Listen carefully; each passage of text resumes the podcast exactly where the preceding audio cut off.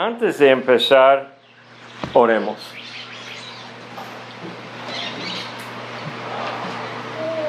Padre Celestial, gracias. Gracias por este mundo que nos has dado y la plenitud que has puesto aquí para nosotros.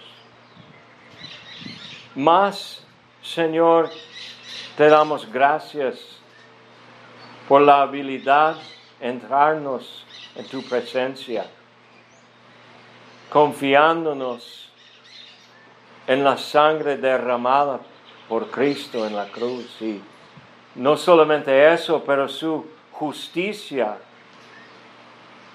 contado a nuestra cuenta. Gracias, Señor.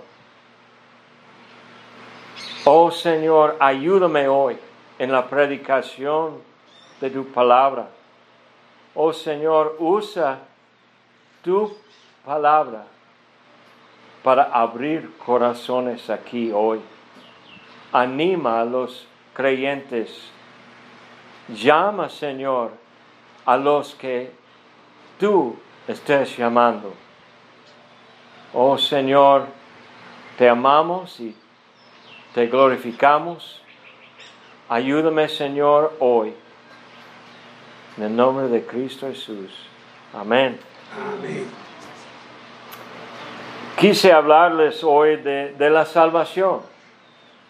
Es, pues la salvación es la cosa más importante para nosotros conocer y, y saber cómo, cómo puede ser un hombre ser salvo. Porque muchos tienen ideas en el día de hoy. Haz esto, haz otro. Nuestra guía es esta. La Biblia sola. No dependemos en otros.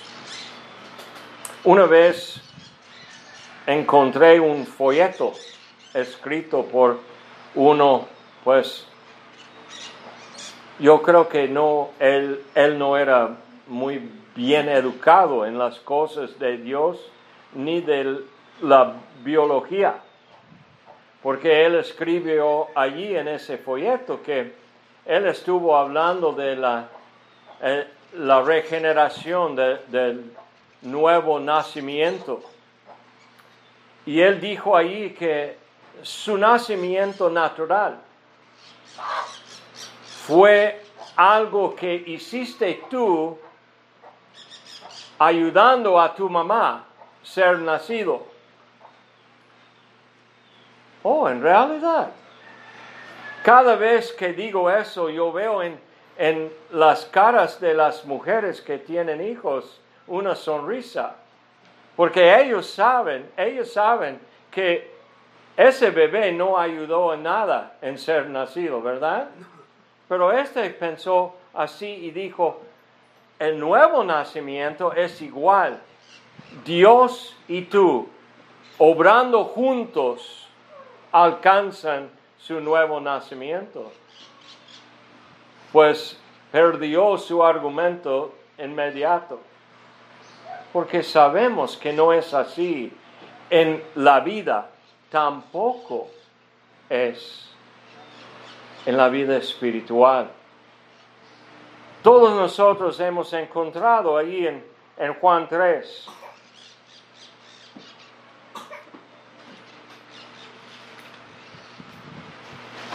En Juan 3 es importante entender esto. Siempre yo hablo el problema del contexto. Porque hay muchos que pueden alcanzar o escoger un versículo de aquí o allá y predicar algo de ello. Pero necesitamos entender en contexto lo que está pasando. Miren conmigo primero a Juan 2. Al fin del capítulo 2 en Juan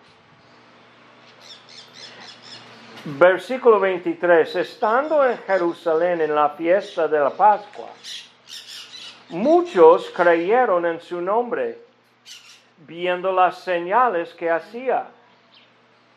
Pero Jesús mismo no se fiaba de ellos porque conocía a todos y no tenía necesidad de que nadie le diese testimonio del hombre, pues él sabía lo que había en el hombre. Es posible tener una creencia en Cristo y no ser salvo.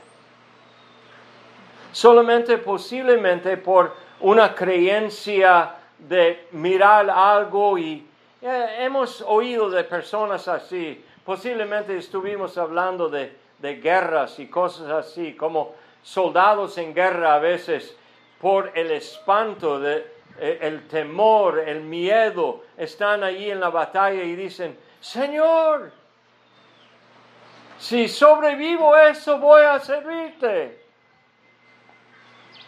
Y poco después, regresando a su base, regresan a su modo de vivir antes. Creyeron en Cristo en un sentido sí, pero no es salvación. Mira que dice aquí en 3.1, porque hemos visto que el contexto es hablando de estas personas. Y uno de ellos, llegamos en 3.1, había un hombre de los fariseos que se llamaba Nicodemo, un principal entre los judíos. Este vino a Jesús de noche y le dijo, Rabí, sabemos que has venido de Dios como maestro, porque nadie puede hacer estas señales que tú haces si no está Dios con él. Él tiene cierta, pues, información, aún algo de creencia que Él viene de Dios. Pero ¿qué dice Cristo a Él? Para nosotros oír eso, oh, qué bueno, bienvenido hermano. Cristo no dice eso. Respondió Jesús y le dijo, de cierto, de cierto te digo, el que no naciere de nuevo no puede ver el reino de Dios. El nuevo nacimiento, nacido de nuevo. Pues se confundió a, Nicodemo. ¿Qué, ¿Qué responde él? Nicodemo le dijo, ¿cómo puede un hombre nacer siendo viejo? ¿Puede acaso entrar por segunda vez en el vientre de su madre y nacer? Dice Cristo, respondió Jesús, de cierto, de cierto te digo, el que no naciere de agua y del Espíritu no puede entrar en el reino de Dios. El que es nacido de la carne, carne es. El que es nacido del Espíritu, Espíritu es. No te maravilles de que te dije, os es necesario nacer de nuevo. Muchos leen hasta aquí y olvidan versículo 8. El viento sopla de donde quiere y oyes su sonido, mas ni sabes de dónde viene ni a dónde va. Así es todo aquel que es nacido del Espíritu. ¿Podemos nosotros causar el viento? Pues en un sentido con un ventilador, pero en realidad el viento del aire no podemos cambiar, ¿verdad? Depende, pues, en el ambiente, como pasa en los aires. No podemos imaginar de dónde viene. No sabemos a dónde va. No podemos causar que el viento sople tampoco podemos causar nuestro propio nacimiento. Muy importante entender eso. Respondió Nicodemo y le dijo, ¿cómo puede hacerse esto? Respondió Jesús y le dijo, ¿eres tú maestro de Israel y no sabes esto? De cierto, de cierto te digo, que lo que sabemos hablamos y lo que hemos visto testificamos y no recibís nuestro testimonio. Si os he dicho cosas terrenales y no creéis, ¿cómo creeréis si os dijere las celestiales? Y luego él empieza a explicarle quién es el Hijo. Nadie subió al cielo, sino el que descendió del cielo, el Hijo del Hombre, que está en el cielo. Y como Moisés levantó la serpiente en el desierto, así es necesario que el Hijo del Hombre sea levantado. Él está prediciendo su manera de morir. Vemos en Juan 12 también, él dice casi la misma cosa. Levantado sobre la tierra.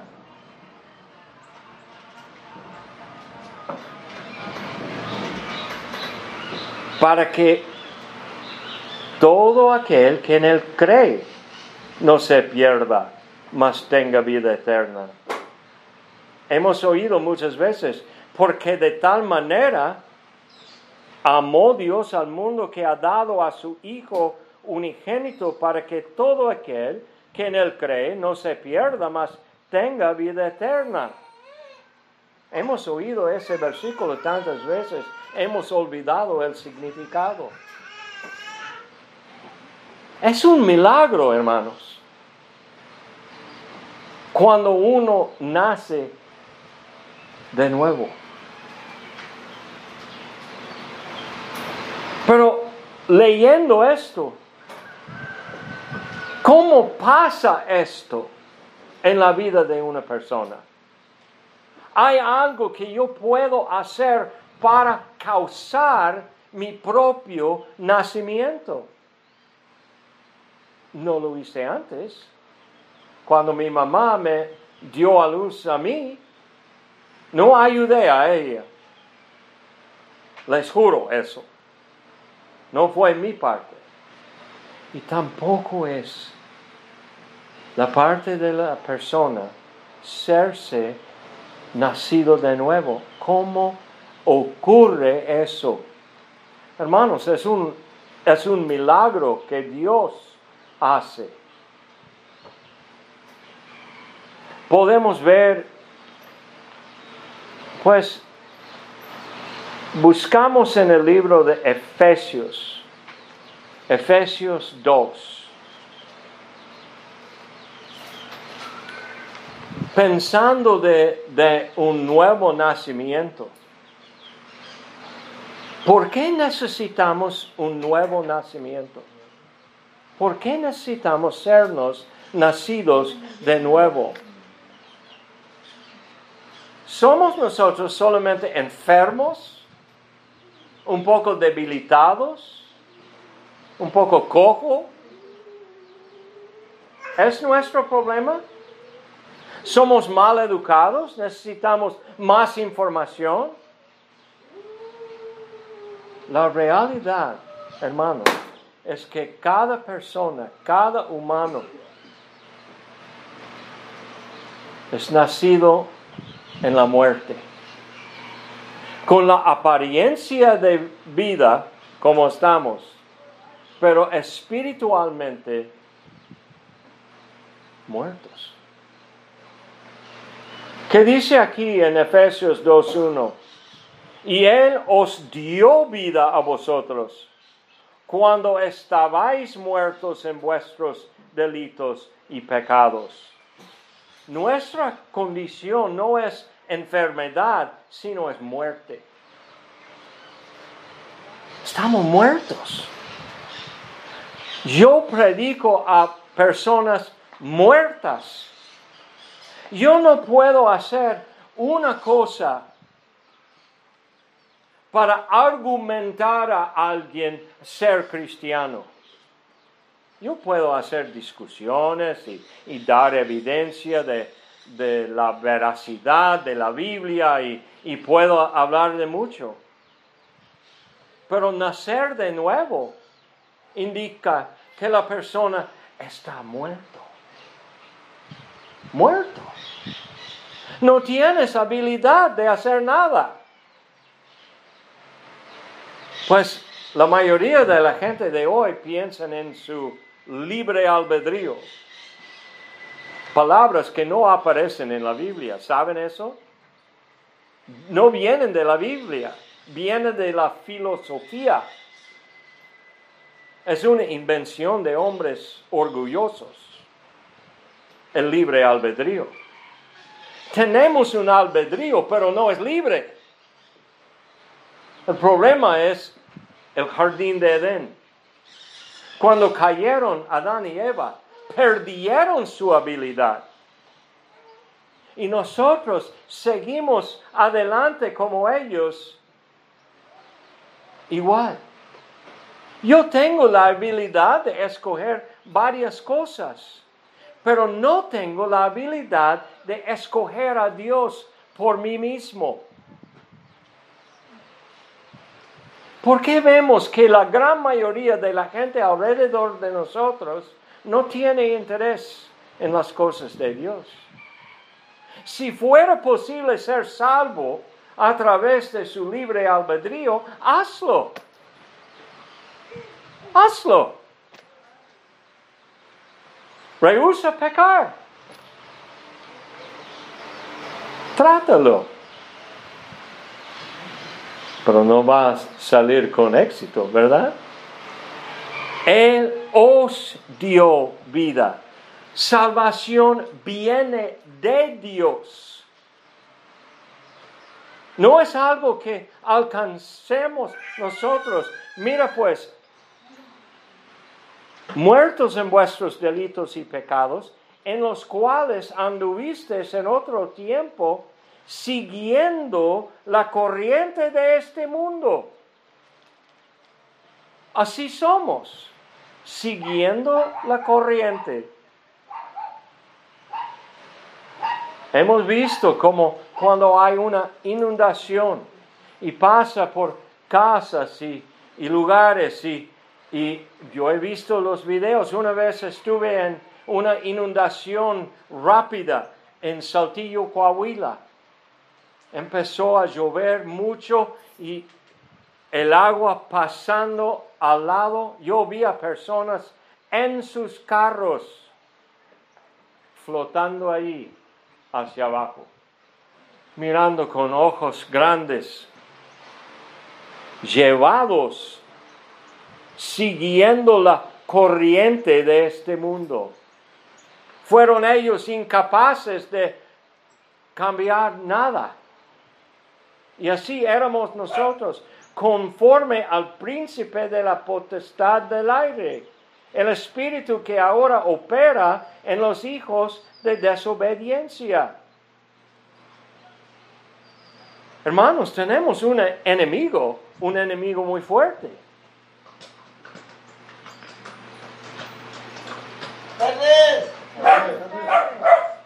Y todo el mundo está, como dice apóstol Juan en primera de Juan, todo el mundo está en su control en estos días.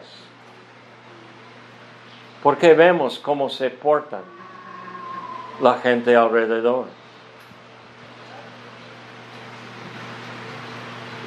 Y mira, para que no seamos pues orgullosos, actanciosos, entre los cuales también todos nosotros vivimos en otro tiempo en los deseos de nuestra carne, haciendo la voluntad de la carne y de los pensamientos, y éramos por naturaleza hijos de ira, lo mismo que los demás.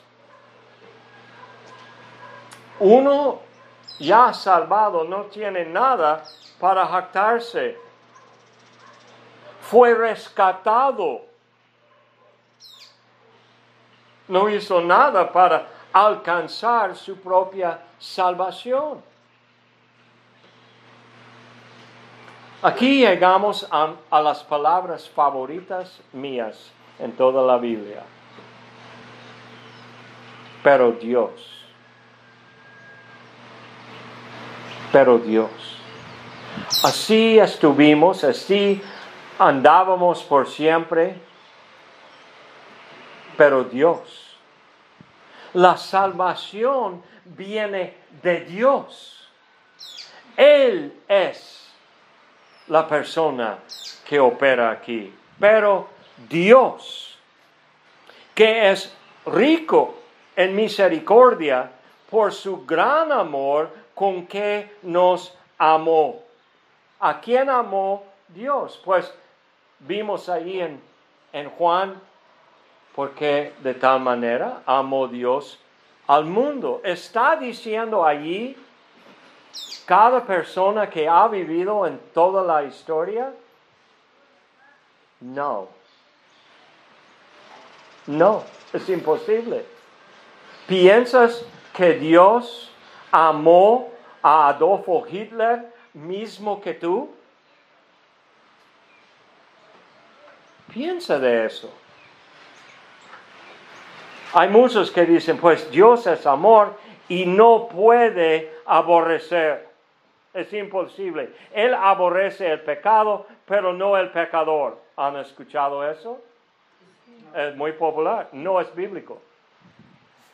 No es bíblico. Tenemos muchas ideas que vienen de camisetas y, señas en carros y es toda nuestra teología. En Salmo 5.5 dice esto. Los insensatos no estarán delante de tus ojos. Aborreces a todos los que hacen iniquidad.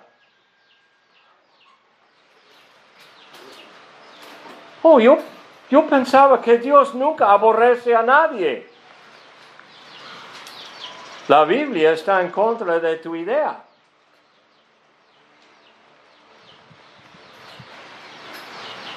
No es el único lugar, no estoy sacando solamente un versículo.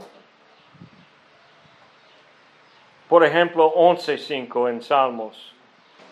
Jehová prueba al justo, pero el malo y al que ama la violencia, su alma los aborrece. Pues, si soy aborrecido por Dios, ¿cómo puedo ser amado por Dios?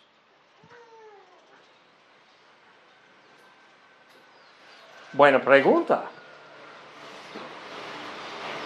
Miren conmigo a Primera de Pedro.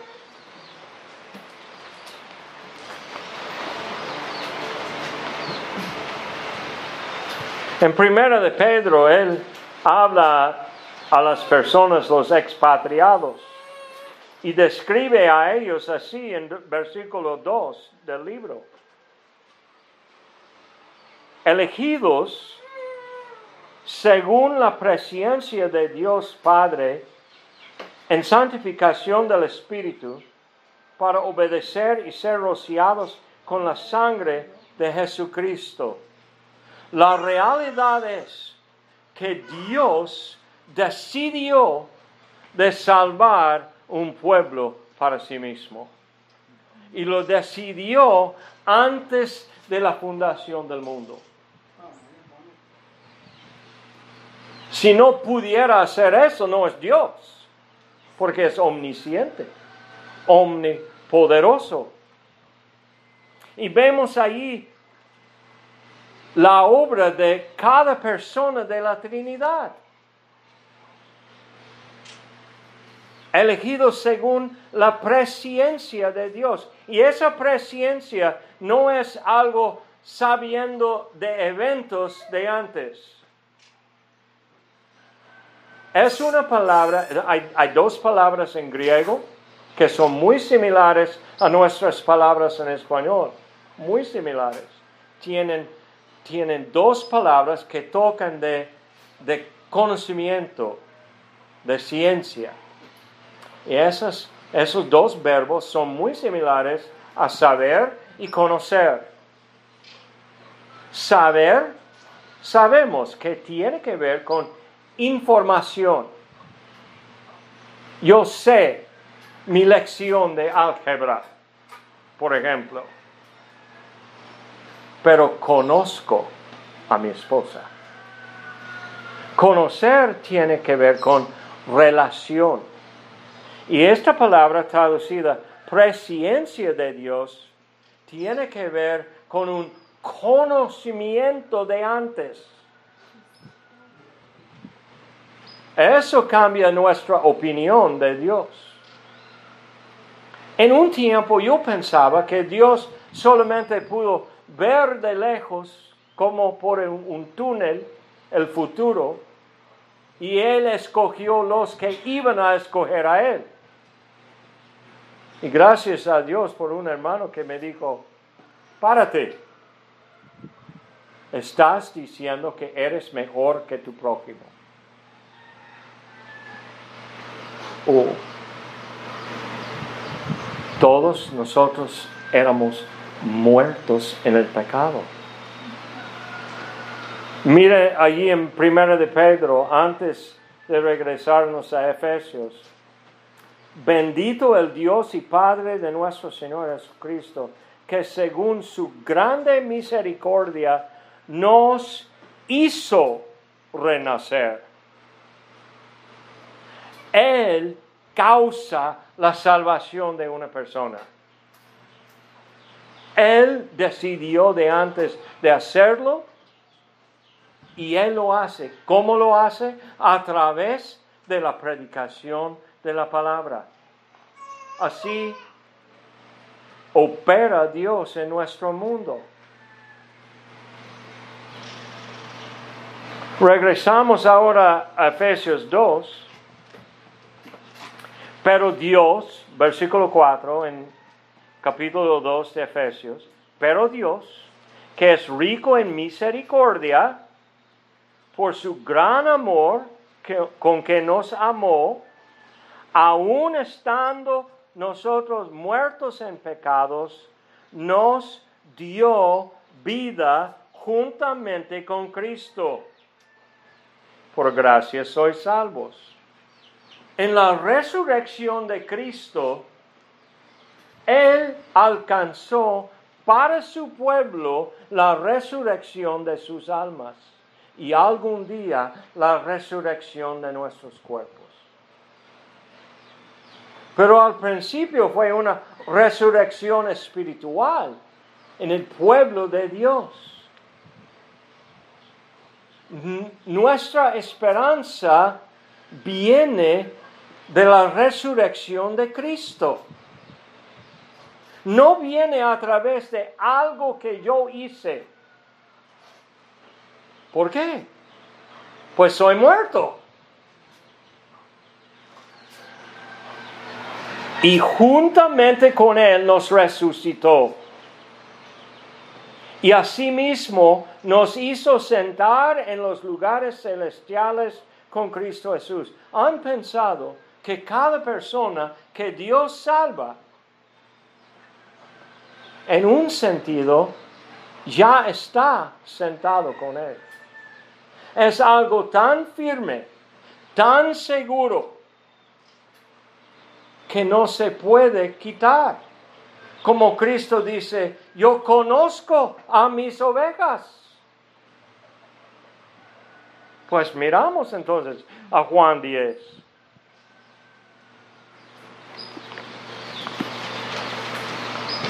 En Juan 10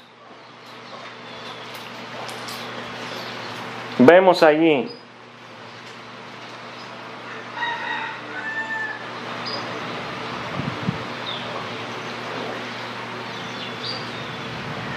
él hablando de ovejas.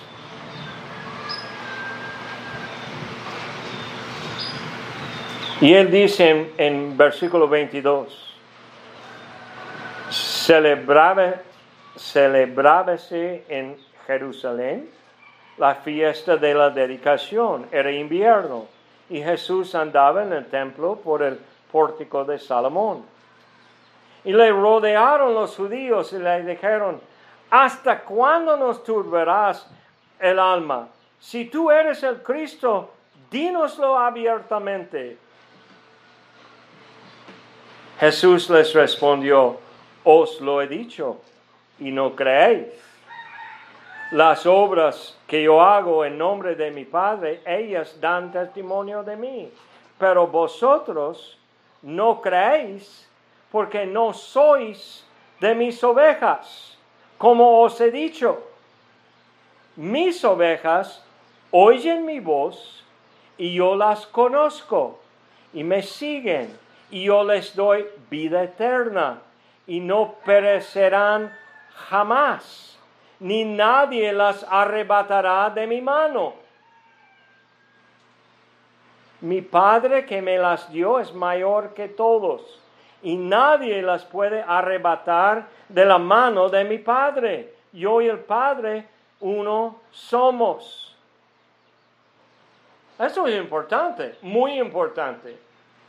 Estuve hablando de este pasaje a un hermano una vez y él dijo, pues no dice que uno no puede uh, caminar de sí mismo de allí. Yo dije, tienes razón, no dice eso. ¿Has imaginado eso? Dios decidió de salvar un pueblo y él puede alcanzar su meta. Él puede hacerlo. Mi papá, pues se murió hace un año, 94 años de edad. Después de su muerte, encontré su Nuevo Testamento que había llevado con él por años y años. Y aquí estos versículos fueron ya rayados. Porque en un tiempo en su vida sintió, ¿puedo hacer algo que Dios me va a echar afuera? Y cuando encontró estos versículos, entendió que no es su obra mantenerse. Es la obra de Dios de proteger a sus ovejas. Qué bueno. Tenemos un pastor real que cuida a sus ovejas. Regresamos a Efesios 2. Nos hizo sentar en los lugares celestiales con Cristo Jesús. ¿Por qué? Para mostrar en los siglos venideros las abundantes riquezas de su gracia en su bondad para con nosotros en Cristo Jesús es la gracia. Dios muestra su gracia a nosotros. pues saben ustedes la diferencia entre misericordia y gracia. Misericordia es cuando no recibo lo que merezco. Cuando no recibo lo que merezco. Yo merecía el castigo de Dios, pero recibí misericordia. Pero ¿qué es gracia? Cuando recibo lo que no merezco. No puedes hacer algo para recibir gracia. No sería gracia entonces, sería pago sería sueldo. Pero no es así. Por toda la eternidad, vemos aquí en Efesios que lo que Dios va a hacer en los siglos, en el futuro, la eternidad, Él puede despontar a su pueblo y decir, mira, lo que puede hacer mi hijo. Como padres sentimos pues orgullo de ver nuestro hijo alcanzar una meta grande, que sea un gol en, fútbol o, o, buenas marcas en la escuela o un, un buen empleo allí en el mundo, pero como padres, es mi hijo, eh, eh, es mi hijo. Mira qué hizo. Pero Dios es el único que puede jactarse de sí mismo porque es santo y justo y Él puede hacerlo sin pecado. Y puede decir por toda la eternidad, mira qué puede hacer mi hijo. Él salvó a un pueblo muerto. Regresamos aquí. Porque por gracia sois salvos por medio de la fe. Es la fe una obra que puedes hacer. Puedes esforzarse, puede esforzarse a tener fe. No. La fe que salva es diferente.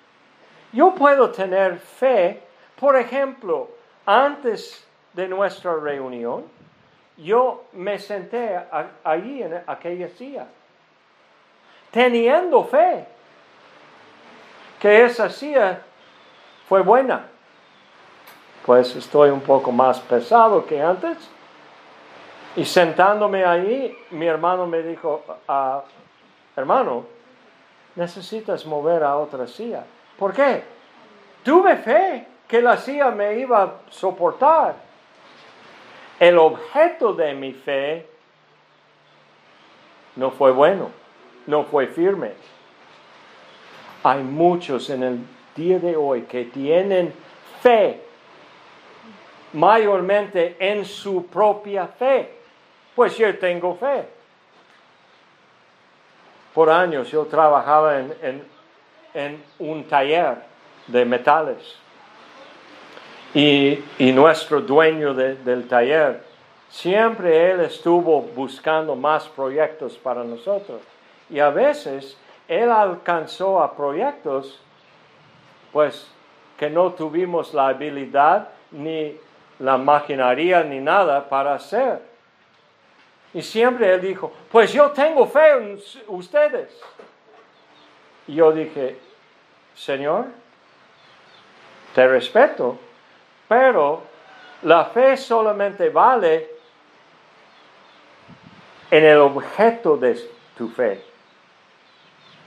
Si no podemos alcanzar tal cosa, no importa cuánta fe tienes. Y hay mucha gente en el día de hoy que tienen fe en sí mismo. Yo hice algo. Pues todos planeamos nuestra propia salvación. Cada hombre en todo el mundo tiene un plan de salvación. Pregúntales, ¿cómo, cómo vas a llegar al cielo? Y algunos, la mayoría van a decir, pues si hago más buenas cosas que malas. Bueno, eso no es cristianismo, eso es islam de los musulmanes. Ellos quieren eso. Y sabemos cómo son malvados ellos. No podemos aumentar nuestras obras buenas para ser más que las obras malas, porque una obra mala pesa más que el universo. Porque cuando pecó Adán, llevó él consigo no solamente la humanidad, pero toda la creación a la maldición de Dios, por un solo pecado. es tan serio nuestro pecado. Por gracia sois salvos por medio de la fe. Y mira esto, y esto no de vosotros, pues es don de Dios.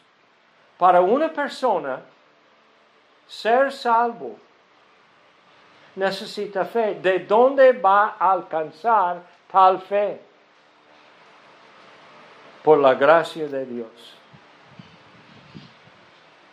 Dios en su gracia abre los ojos de los ciegos, levanta de los muertos los muertos.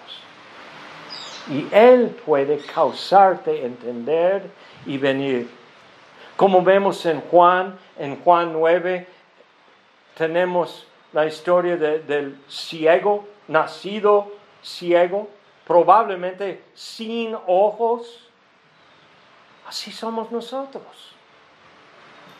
Y Cristo muestra, muestra a Él su misericordia y gracia y pone lodo en sus ojos. ¿Conocen la historia, yo pienso? Es enviado a, lavar en, en, el tanque allí, si lo es, y regresa viendo. Y él dice a los fariseos, yo sé una cosa, yo era ciego y ahora veo. ¿Qué ocurrió? Un milagro, un milagro en él.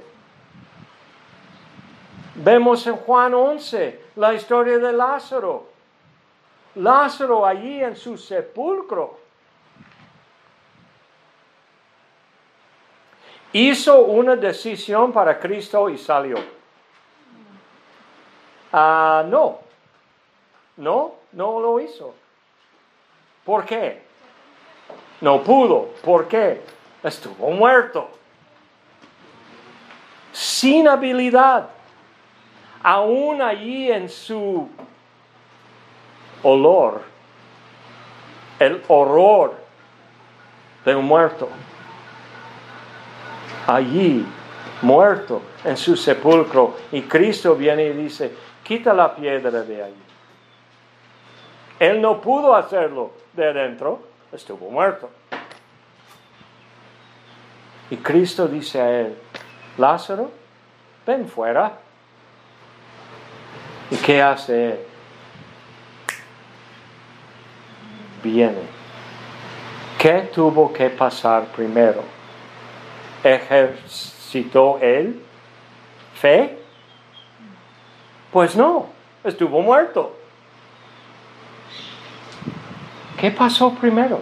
Recibió la vida. Recibió la vida. Y luego pudo y quiso venir a Cristo. Y eso es lo que pasa en uno renacido por Dios.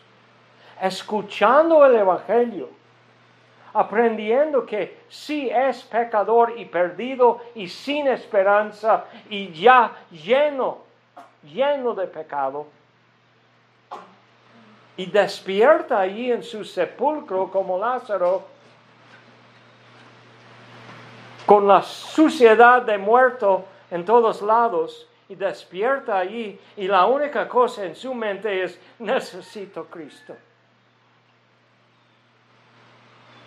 Es fácil. No tienes que argumentarlo, discutir con Él. Oh, necesita. O manipular. Ya cuando está tocando el piano muy suave durante estos momentos, vénganse ahora. No. Una persona que ha oído la voz de Cristo diciendo, Lázaro, ven fuera, va a venir va a venir. Miren conmigo a Juan, he estado refiriendo mucho a Juan. Hay unas palabras muy fuertes en Juan 6. Yo sé que estoy dándoles mucha información. Yo tengo, quién sabe cuántas veces estaré aquí. Es mi primera vez, después de hoy probablemente mi última. Ándale, Green. Miren conmigo a Juan 6.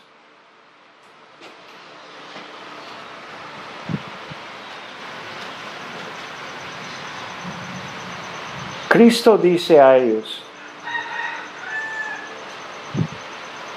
En 35, Jesús les dijo, yo soy el pan de vida. El que a mí viene nunca tendrá hambre. Y el que en mí cree no tendrá sed jamás.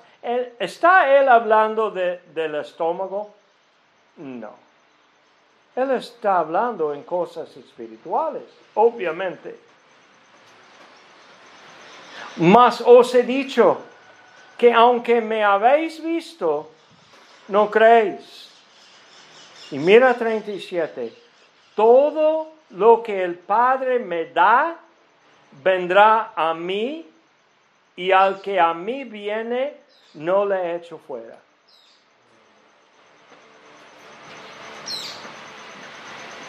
Oh, qué palabras, palabras de esperanza.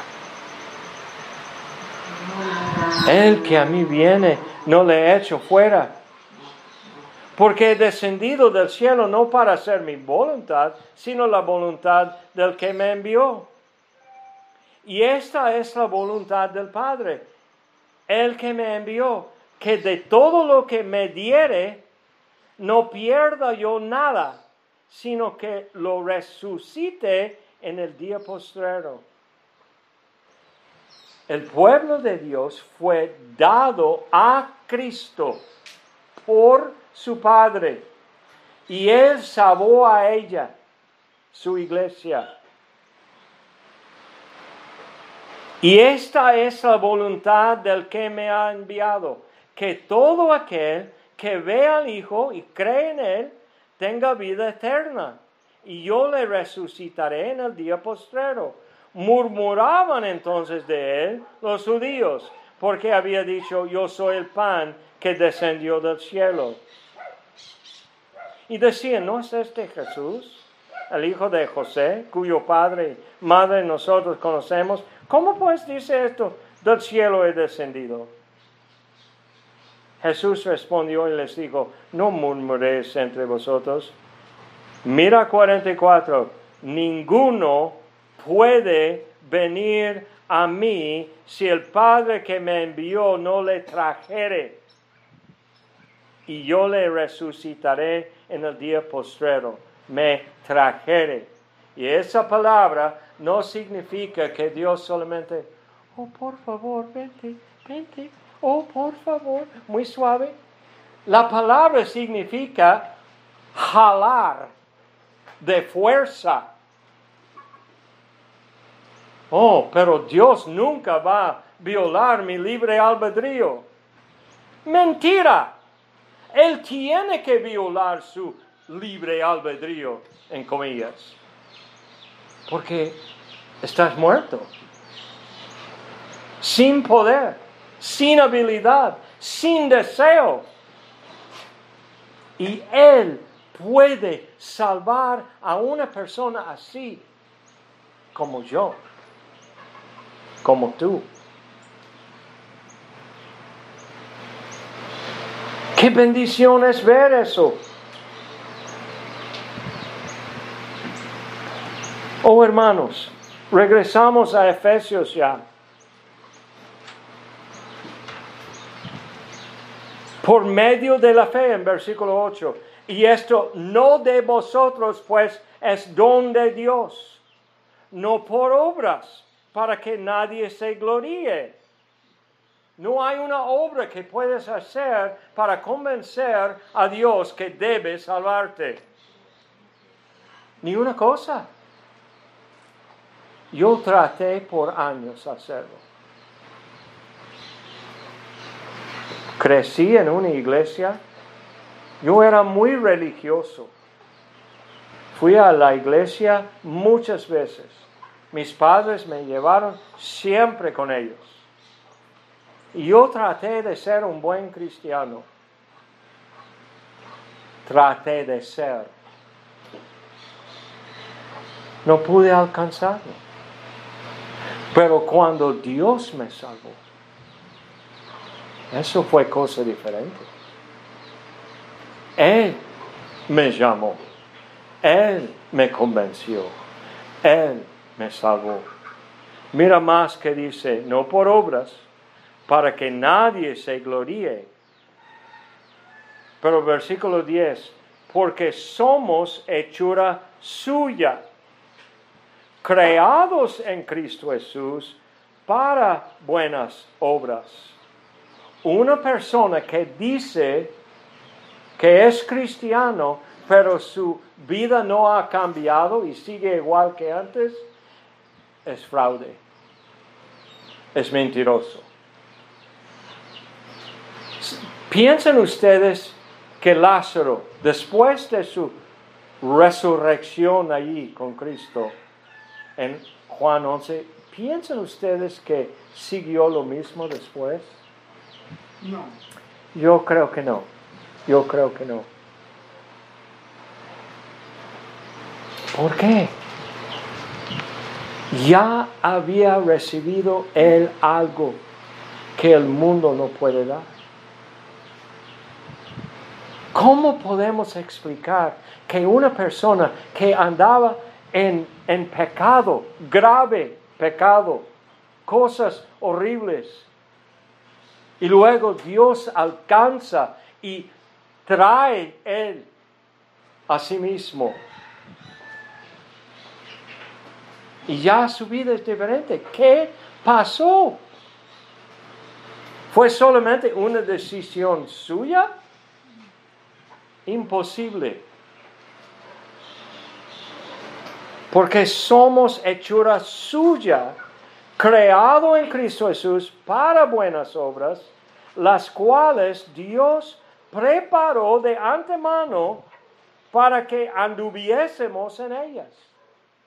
Las buenas obras no causan la salvación, pero muestran la salvación, revelan la salvación. Eso es la diferencia entre creencia real y las sectas falsas. No importa cuál. Toda la religión del mundo es la misma cosa. Haz esto y vivirás. Cualquier cosa que haya. Pregúntale a un sacerdote. Haz esto. Pregúntale a un testigo de Jehová. Haz esto. Un mormón. Haz esto. Un budista haz esto. Y Dios dice, yo he hecho todo. Cristo cumplió todo en la cruz. ¿Por qué dijo Él al fin, consumado es? Qué palabras de esperanza, para nosotros. Oh, man.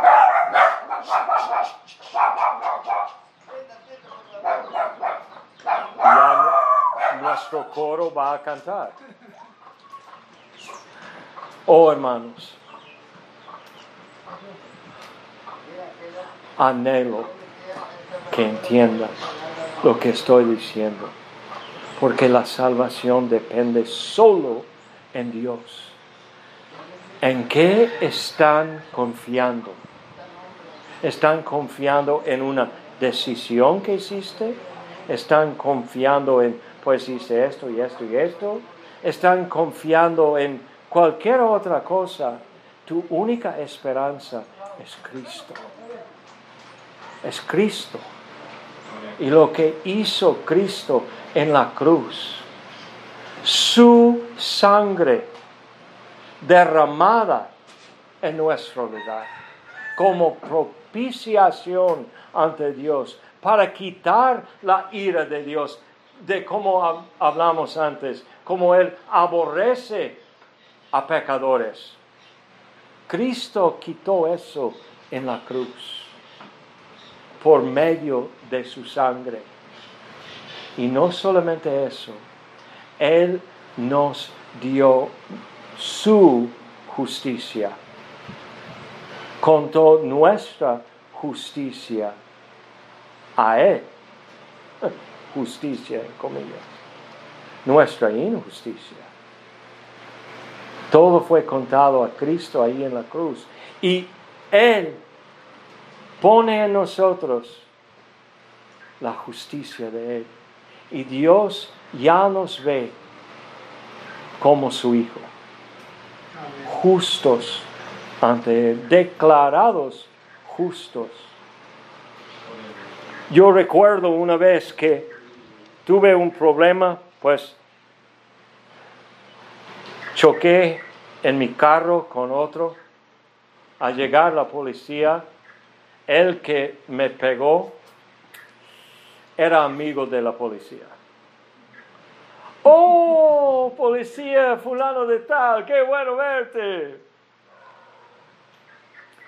Y me dio la culpa, aunque fue la culpa del otro. Pues fui a la corte para justificarme. Entré en la corte y hablé con la juez, era una mujer que era juez, y mostré la evidencia de qué pasó en el choque. Y yo dije a ella, señora, parece a mí, yo estoy aquí porque no soy amigo de aquel policía. Y el otro es. Y ella dijo una frase sola. Yo veo que no hay evidencia en contra de ti. ¿Ya? Váyate. Y en un momento fui justificado, declarado justo y todo fue terminado. Ella se levantó y salió de la corte. Y yo quedé sentado pensando, ¿no hay más? No hay evidencia en contra de ti.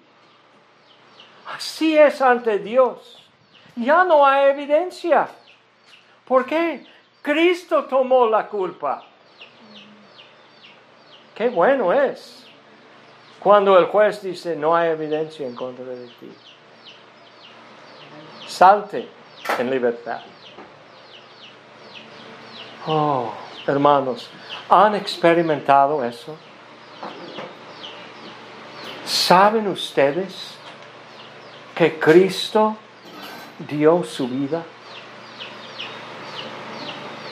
¿Cómo te afecta? ¿Te da esperanza o enojo? Pues yo sé que yo hice eso, yo, yo escuché eso y fui enseñado tal y tal. No importa. La única cosa que importa aquí es la Biblia. ¿Qué dice la Biblia de tu salvación? Y es la obra de Cristo y Cristo solo. Oremos. Señor, gracias Señor por tu salvación, como justificas a impíos, por tu gracia y misericordia. Gracias que tu misericordia alcanzó a mí y varios aquí. Oh Señor, mi oración es hoy que alcance más. Oh Señor, haz tu obra hoy las personas aquí. En el nombre de Cristo Jesús. Amén. Amén.